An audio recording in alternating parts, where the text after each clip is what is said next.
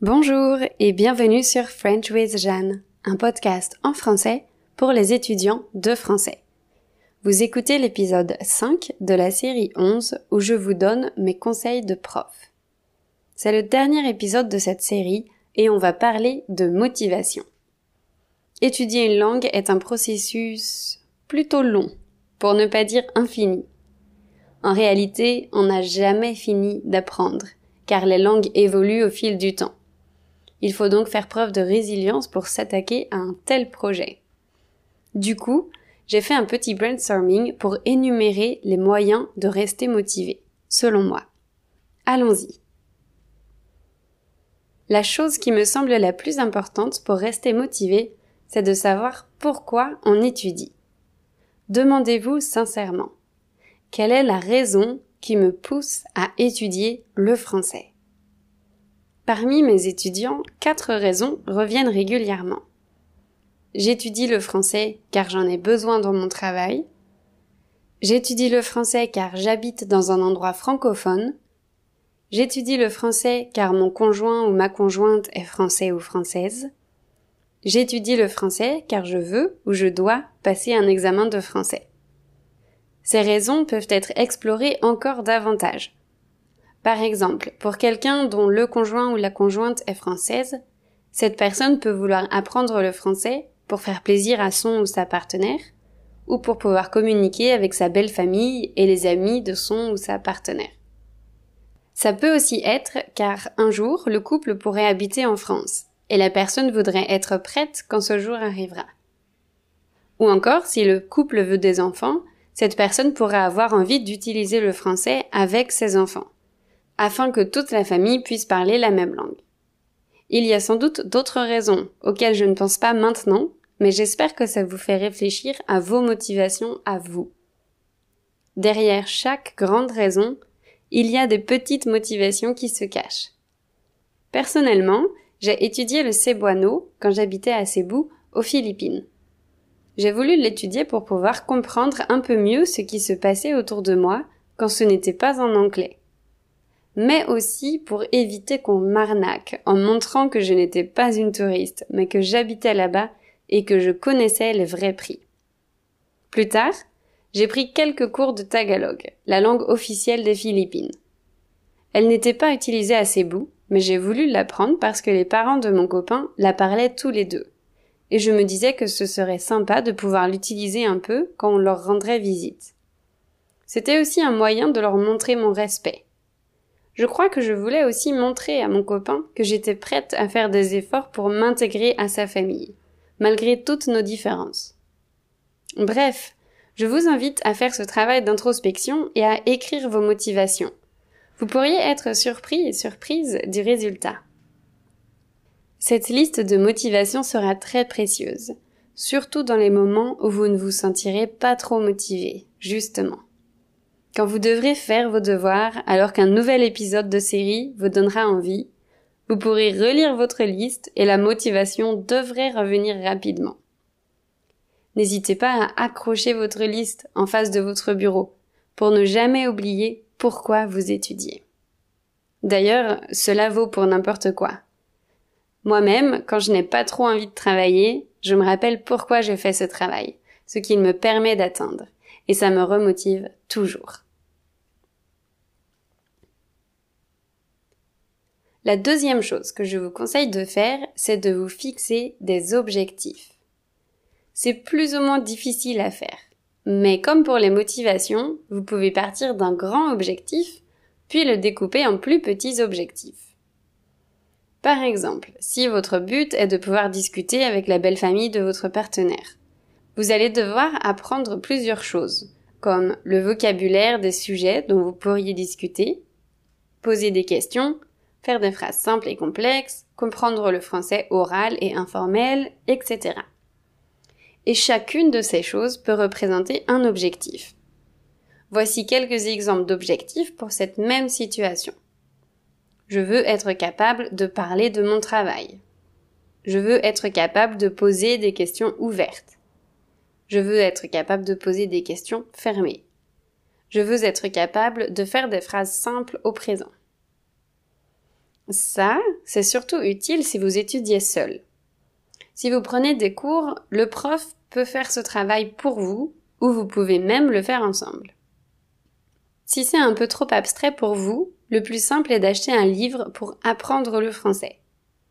Évidemment, ce ne sera pas complètement adapté à votre situation, mais ce sera déjà un bon début. Avec un livre, terminer un chapitre peut constituer un objectif.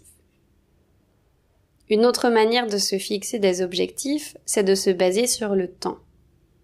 Par exemple, vous pouvez vous fixer l'objectif d'étudier 3 fois 30 minutes par semaine. Ou bien de réviser vos flashcards tous les matins. Ou encore de suivre un cours intensif pendant un mois.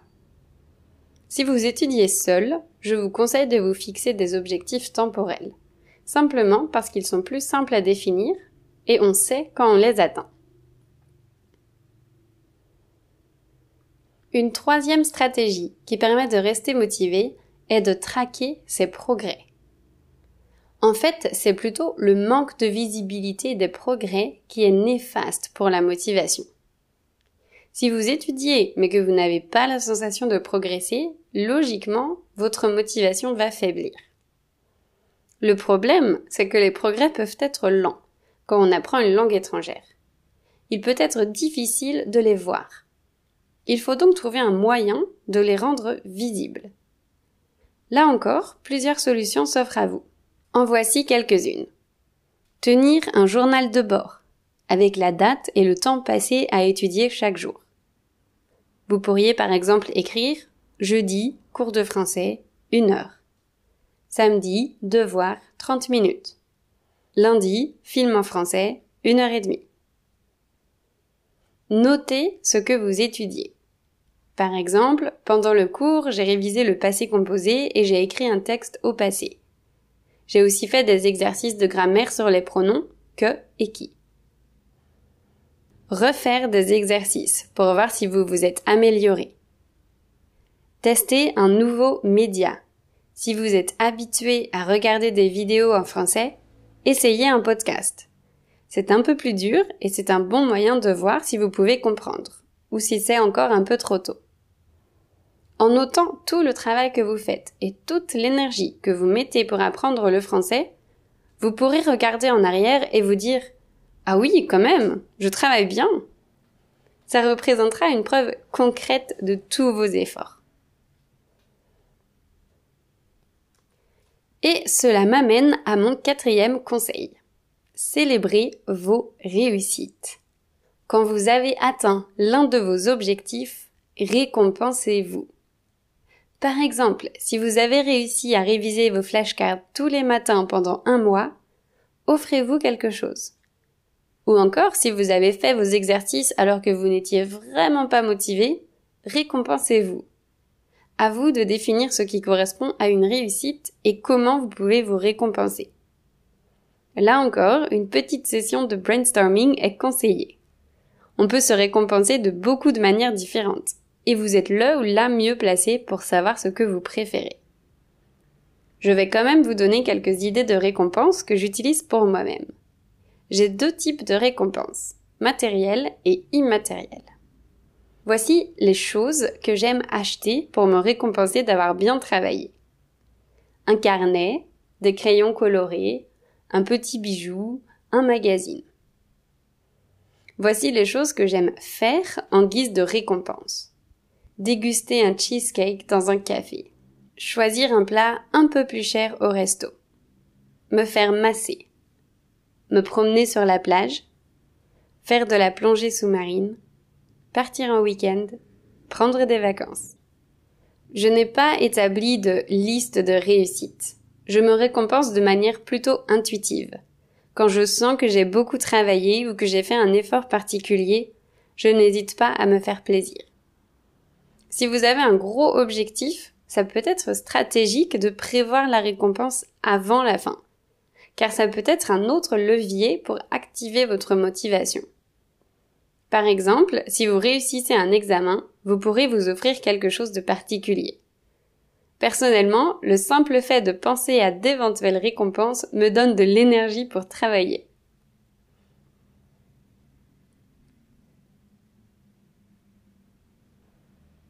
Travailler régulièrement, c'est bien. Mais parfois, on a tous besoin d'une pause. Surtout après avoir atteint un gros objectif.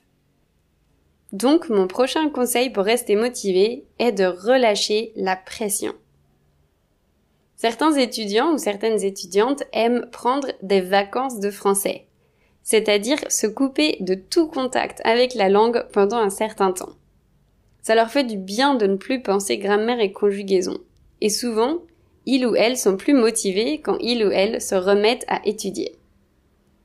D'autres étudiants, au contraire, ne souhaitent pas se couper totalement du français. Pour ces personnes, une bonne stratégie est de privilégier des activités passives. Ce sont des activités où on reçoit des informations, mais on ne produit rien.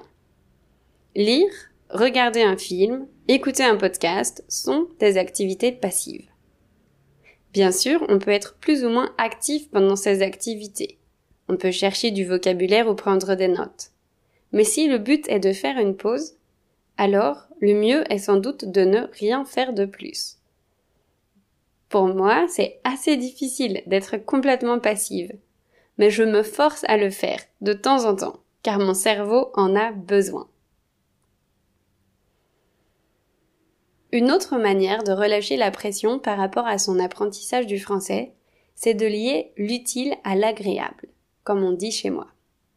Lier l'utile à l'agréable, ça veut dire faire quelque chose parce qu'on y prend du plaisir et parce que c'est utile pour nous. Un exemple concret pour moi, c'est de regarder des séries en anglais. J'aime bien car je m'expose à l'anglais tel qu'il est vraiment parlé. Et c'est aussi un moment de détente parce que je n'ai pas d'autre but que de regarder une série. Un autre exemple dont j'ai déjà parlé dans un épisode précédent, c'est de lire des blogs en français sur des sujets qui vous passionnent. La langue devient alors un moyen de communiquer. Mais le plus important est le contenu, les informations que vous allez recevoir. À vous de trouver ce type d'activité.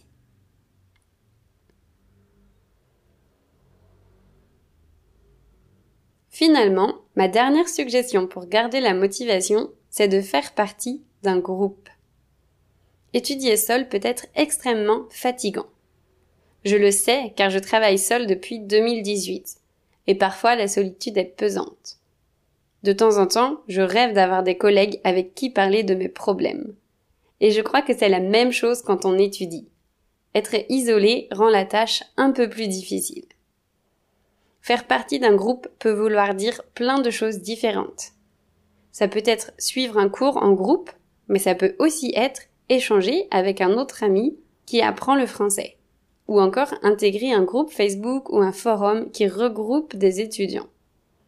C'est bon d'avoir quelqu'un pour échanger, pour expliquer ses difficultés, pour comparer les stratégies, pour recevoir de l'aide et aider les autres. Ça peut aussi être utile pour certains d'avoir ce qu'on appelle un accountability buddy. Je n'ai pas encore trouvé d'expression française équivalente, mais un accountability buddy, c'est quelqu'un à qui on doit rendre des comptes. On s'engage auprès de cette personne. Et cette personne doit vérifier si le travail ou les objectifs ont bien été atteints. C'est une bonne stratégie pour les gens qui ont du mal à se mettre au travail s'ils sont seuls. Et c'est très simple à mettre en place. Il suffit de demander à quelqu'un s'il peut remplir ce rôle pour nous. Et à lui envoyer notre liste d'objectifs avec les dates auxquelles elles doivent être remplies. Ensuite, la personne doit nous demander Tu as réussi à faire ça à temps? Si c'est le cas, elle peut nous féliciter. Si ce n'est pas le cas, elle peut nous demander pourquoi on n'a pas réussi. Personnellement, je n'ai jamais ressenti le besoin d'utiliser cette stratégie mais je sais que ça marche bien pour d'autres personnes. Voilà tout ce que je voulais vous partager au sujet de la motivation. Je récapitule mes six conseils. Numéro 1. Savoir pourquoi on étudie. Numéro 2. Se fixer des objectifs. Numéro 3. Traquer ses progrès. Numéro 4. Célébrer ses réussites. Numéro 5. Relâcher la pression. Numéro 6. Faire partie d'un groupe. J'ai donné ces conseils basés sur mon expérience personnelle, mais comme d'habitude, chaque personne est unique et a donc des besoins différents. À vous de trouver les vôtres. Ce dernier épisode marque la fin de cette série de podcasts. Pendant les deux derniers mois, je vous ai assommé de conseils. Et je sais que ça fait beaucoup. N'hésitez pas à réécouter les épisodes plus tard ou à regarder les résumés sur Instagram pour pouvoir les appliquer. Je n'ai pas encore décidé du sujet de la prochaine série, mais je voudrais quelque chose de plus léger. Si vous avez des idées, envoyez-les moi par mail ou Instagram. Finalement, j'aimerais remercier Janie et Traveling Poisson qui m'ont gentiment offert des cafés. Merci beaucoup pour le soutien, les filles. Je vous souhaite une bonne semaine et à bientôt.